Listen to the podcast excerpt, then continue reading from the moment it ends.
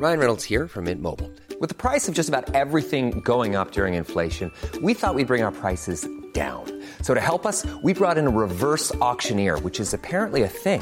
Mint Mobile unlimited premium wireless. Ready to get 30, 30, bit to get 30, bit to get 20, 20, 20, bit to get 20, 20, bit to get 15, 15, 15, 15 just 15 bucks a month. So, Give it a try at mintmobile.com slash switch. $45 upfront for three months plus taxes and fees. Promo for new customers for limited time. Unlimited more than 40 gigabytes per month. Slows. Full terms at mintmobile.com.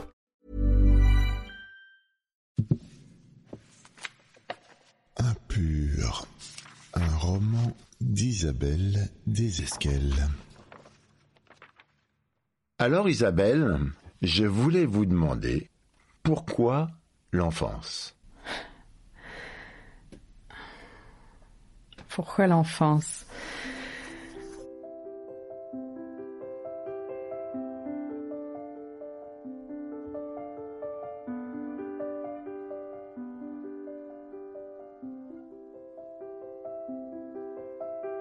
S'il y a quelque chose qui ne nous quitte pas dans l'existence, c'est l'enfance. On a beau vouloir euh, s'en débarrasser, on a beau vouloir parfois la fuir, on a beau savoir qu'elle est terminée, lointaine, euh, que l'on n'y reviendra pas, elle ne nous quitte pas. Peut-être c'est parce que ce qui euh, ne nous quitte pas est ce qui me paraît essentiel. Et j'aime ce qui est essentiel, donc à y passer des heures et des heures et des heures et des années et des années, bah autant aller vers ce qui est essentiel, l'enfance.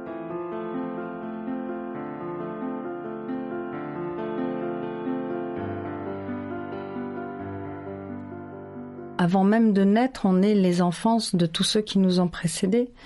Ce qu'on appelle la mémoire archaïque. Moi, j'appelais ça la mémoire ancienne avant de savoir que ça s'appelait la mémoire archaïque, c'est-à-dire qu'on est le dépositaire de génération et génération, parfois sur plusieurs siècles, d'enfance dont on vient, dont on est, dont on est EST et euh, dont on va naître. Et voilà, l'enfance, elle est là avant même qu'on naisse. Elle est en nous, c'est celle encore une fois de ceux qui nous ont précédés. Et après, eh bien, elle va et vient, elle va et vient, elle est et puis elle va elle va se poursuivre à travers pour ceux qui sont parents dans l'enfance de ceux qui ont donné la vie, etc., etc. C'est pas la mémoire de nos parents, c'est pas la mémoire de nos grands-parents, c'est pas ce que l'on sait forcément, c'est ce qui s'est déposé quelque part qui va faire que dans une fratrie, on est si différents alors qu'on a exactement les mêmes parents, qu'on a grandi dans la même maison. Qu'est-ce qui fait que l'un est anorexique Qu'est-ce qui fait que l'un va être suicidaire Qu'est-ce qui fait que l'un sera comme Ce qui m'intéresse, c'est d'aller fouiller là et d'aller euh, chercher ce que peut produire ou non chez un individu euh, tout ce qu'il ignore et tout ce qui est là quand même. Le mot que je, je mais vraiment, hein, c'est un mot très important. Et si on me dit euh, qu'est-ce qu'il y a de livre en livre, c'est le, le, sillon que je creuse, c'est l'innocence. Euh, cette innocence d'un enfant, euh, s'il a des parents qui s'aiment, des parents aimants, euh, et qu'il n'est pas pris comme tête de turc à l'école, s'il lit un peu, s'il n'a pas des parents qui lui foutent sous le nez en permanence les infos en boucle, l'innocence, elle est là en écrivant impur. J'ai mis des années et des années à l'écrire, des années et des années, non pas à me l'interdire, mais je dirais à, chercher. Et en fait, j'ai pu l'écrire le jour où j'ai compris que je pourrais écrire ce viol d'enfant parle pas de témoignages réciviques, de reportages de journalistes qui souvent en littérature la porte s'ouvre et la porte se referme, on met un, un gentil mouchoir là-dessus ou des belles métaphores. Il n'était pas question de l'écrire ainsi, il n'était pas question qu'il y ait d'ellipse. Le jour où j'ai compris que je n'aurais recours à aucun mot du vocabulaire sexuel, c'était c'était possible de l'écrire. Le jour où j'ai compris que ce petit garçon, ce petit garçon, c'est tous les enfants qui ont été, euh, on va dire, abusés. Je me suis dit qu'en fait, la seule façon qu'il aurait d'exprimer ce terrible-là, cet effroi répété, ce serait de faire appel à son innocence. Quand il en parle, il n'a jamais vu d'étreinte, il ignore ce que c'est que, il a 8 ans, on est dans les années 70, euh, il ignore ce qui va lui débouler dessus, il ignore euh, ce que ça provoque, il ignore tout ça. Et donc l'ignorant, il ne va pas utiliser euh, un vocabulaire dont il ne sait rien, il va utiliser ses images, sa voix à lui, et tout ça est l'innocence. Et c'était le carambolage des deux qui me paraissait être une voie possible pour ne pas trahir ces secondes terribles, les secondes sauvages. La chose qui se modifie aujourd'hui dans ce que j'observe, c'est l'insouciance. Quelle que soit l'enfance compliquée ou difficile qu'on peut avoir, on ne nous enlevait pas l'insouciance il y a 20 ans, il y a 30 ans quand on était un enfant. Aujourd'hui, un enfant, euh, avec tout ce qu'on lui balance à travers euh, la télé, les écrans, la radio, euh, partout, tout le temps, il entend que ben voilà, il pourra plus nager dans la mer dans 20 ans, il pourra plus manger de poisson, ses enfants à lui pourront plus boire d'eau ou se laver. Donc l'insouciance qui est partie inhérente qui devrait l'être en tous les cas de l'enfance, ne lui est pas autorisée. Est-ce que enfance rime avec obéissance? Jamais pour moi, j'ai jamais pensé ça. Je pense qu'un adulte doit obéir en permanence, toujours euh, il doit obéir à, à les contraintes de temps professionnelles et quand il est parent. Pour moi, c'est l'adulte qui est dans l'obéissance tout le temps. Un enfant, non, évidemment. Il va rentrer en classe quand on lui dit de rentrer en classe, évidemment. Il va s'essuyer avec une serviette à table et pas sur ses genoux euh, ou avec euh, voilà, évidemment, il va finir son chocolat qu'on lui aura préparé le matin. Évidemment, il éteindra la lumière et il dormira au moment où on lui demandera de le faire. Mais pour moi, l'obéissance, c'est pas ça. Ça, c'est autre chose. C'est, c'est, c'est grandir. C'est grandir. C'est, c'est, c'est avoir la chance pour un enfant qu'on lui donne la possibilité de pousser pas trop bancal, qu'on lui donne des repères. C'est des repères. C'est ce qui lui permettra d'être peut-être un peu moins mouton ensuite, un peu moins euh, oppressé dans sa vie d'adulte et un peu moins malmené. Mais c'est pas l'obéissance, c'est être élevé. C'est avoir les codes, avoir des repères, mais si c'est fait avec euh, intelligence, avec euh, amour, et je dirais dans quelque chose qui respecte aussi le rythme de l'enfant, c'est pas idéal, ça existe. J'ai détesté l'école, mais enfin ça m'a tout sauf euh, traumatisé quoi. C'est pas un problème si on décide que on a sa sphère et sa bulle pour euh, rêver, pour lire, si on met un livre sous la table, dans son cartable, si on sait que bah oui, la cantine c'est dégoûtant, mais que bon, bah le soir on ça c'est pas ça obéir, c'est pas ça obéir. En revanche, avoir euh, une hiérarchie qui vous oblige à faire des choses ineptes, ça c'est insupportable. Donc enfant, vous vous en sortez tout le temps en mettant des livres sous la bah, table. On s'en sort tant qu'on n'est pas violé, tant que vos parents se suicident pas sous vos yeux et tant qu'on n'est pas un enfant soldat. Oui, on s'en sort. Mais après adulte, c'est foireux. C'est plus compliqué.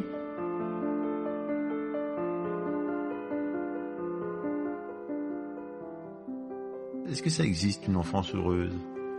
Je suis persuadée qu'il y a des instants, il y a des moments, il y a des jours dans l'enfance heureuse. Une enfance heureuse, euh, c'est un grand trouble l'enfance. C'est un grand grand trouble. C'est une grande peur c'est pas pour rien, peut-être quand on est petit, on dessine des châteaux en permanence, des forteresses, des remparts, des créneaux. des créneaux et des créneaux et des créneaux. Voilà, certainement, oui. Mais est-ce que ça existe une enfance heureuse? En tous les cas, on, on a envie de le croire. On fait tout pour le croire. On fait tout pour que ça soit vrai. On fait comme si.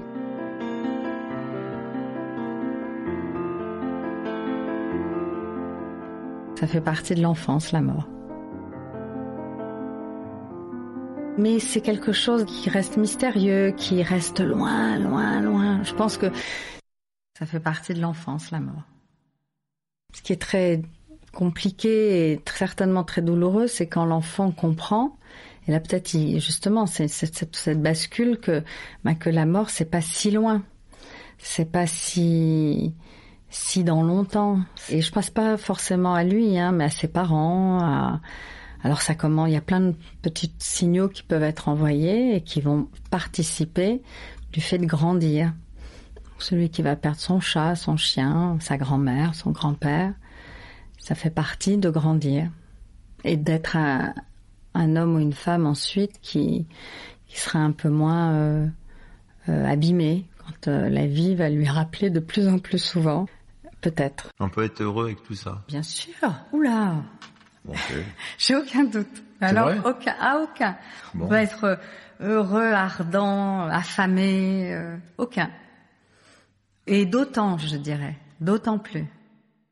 On est poussé par un élan qui n'est pas celui qui nous entraîne vers la mort, mais qui nous entraîne vers le quelque chose d'heureux avant l'inéluctable, le quelque chose de doux, de bon, de joyeux, de non, non, je pense que justement, ce qui est terrible, c'est quand on n'a pas ce ressort. Alors évidemment, il y a le deuil, il y a des moments où il, faut- on ne peut pas, mais mais ne pas fermer la porte. Et cette oscillation permanente du plus heureux et du plus douloureux, c'est exactement, enfin en tout cas pour moi, c'est la définition de l'existence. C'est cette oscillation. Alors c'est plus facile à dire qu'à faire quand on est dans, on oscille du côté du plus douloureux, mais mais c'est là, ça peut pas être évité. L'inéluctable, pour vous, il est conduit un peu plus cool dans votre histoire de mémoire archaïque. Pas du tout. Non, non. Pas une seconde. Hein. Je, pense qu'on ne décide rien du tout. Je pense qu'il n'y a rien qui ne, qui non, non, non, pas une seconde. La- ça, ça permet de réfléchir un peu, un peu de réfléchir, peut-être un peu de comprendre. Et il me semble que réfléchir et comprendre, ça nous rend plus forts. Et c'est bien pour ça qu'on fait tout pour qu'on ne réfléchisse pas et qu'on ne comprenne pas. Est-ce que l'amour efface tout Et que quand on aime, ça efface tout? Bien sûr que non. Non, non, pour moi, l'amour n'efface pas tout. Bien sûr que non. Non? Non. Ça n'efface pas tout, non? On est euh, une succession et euh, euh, une accumulation d'empreintes.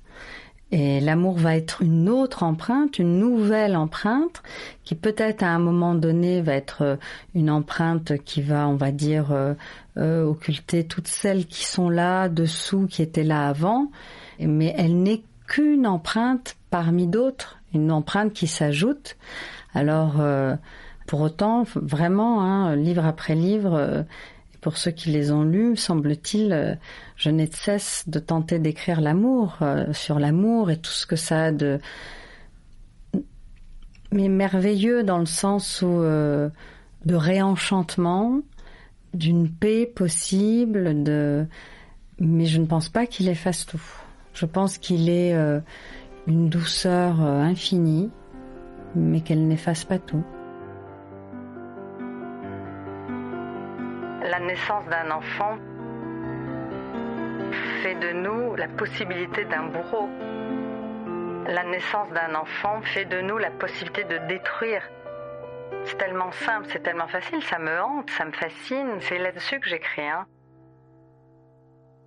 Qu'est-ce qui fait qu'on va ou non passer cette frontière du fantasme où tout est possible, tout est autorisé, tout est permis, et euh, de la réalité où, euh, ben voilà, on va, on ne peut pas, on ne peut pas. C'est même pas qu'on ne doit pas. C'est, c'est ce qui fait que c'est si les faits divers nous envoient leur lot tous les jours de de chagrin. Moi, j'avoue que quand je lis des choses liées aux enfants dans les faits divers, c'est un chagrin. C'est quelque chose qui me qui me qui fait beaucoup de, beaucoup de mal.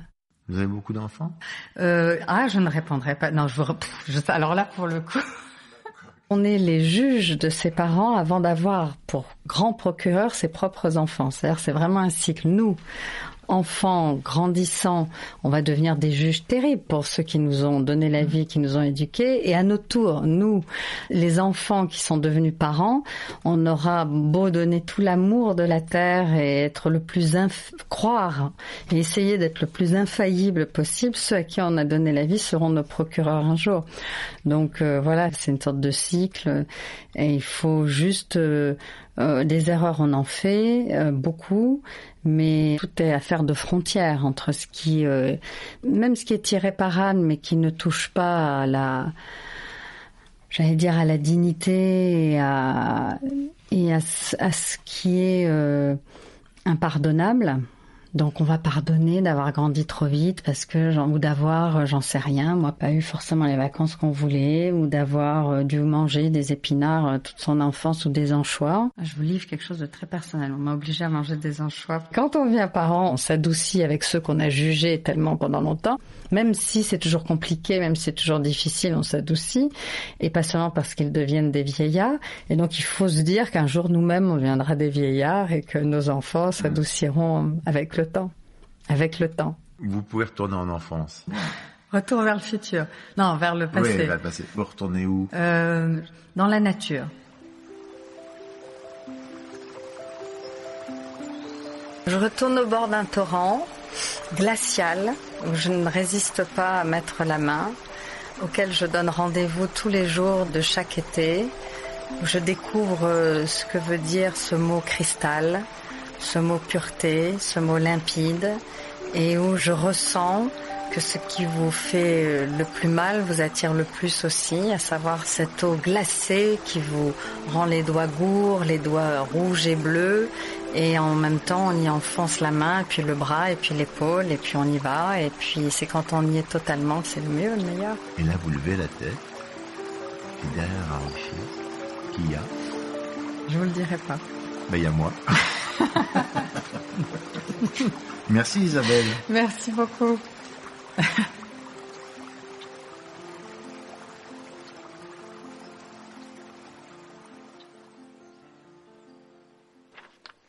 C'était Impur, un roman d'Isabelle Desesquelles. Vous avez conscience que dès les premiers mots, votre livre vous échappe complètement. Oui, bien sûr, heureusement. Aux éditions Belfond. Un podcast du Poste Général.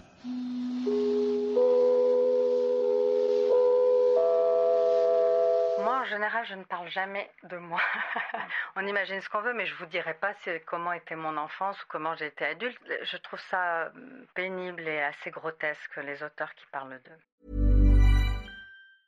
Hi, I'm Daniel, founder of Pretty Litter. Did you know cats tend to hide symptoms of sickness and pain? I learned this the hard way after losing my cat, Gingy. So I created Pretty Litter, a health monitoring litter that helps detect early signs of illness by changing colors, saving you money and potentially your cat's life. Pretty Litter is veterinarian developed, and it's the easiest way to keep tabs on your fur baby's health right at home. Go to prettylitter.com and use code ACAST for 20% off your first order and a free cat toy. Terms and conditions apply. See site for details.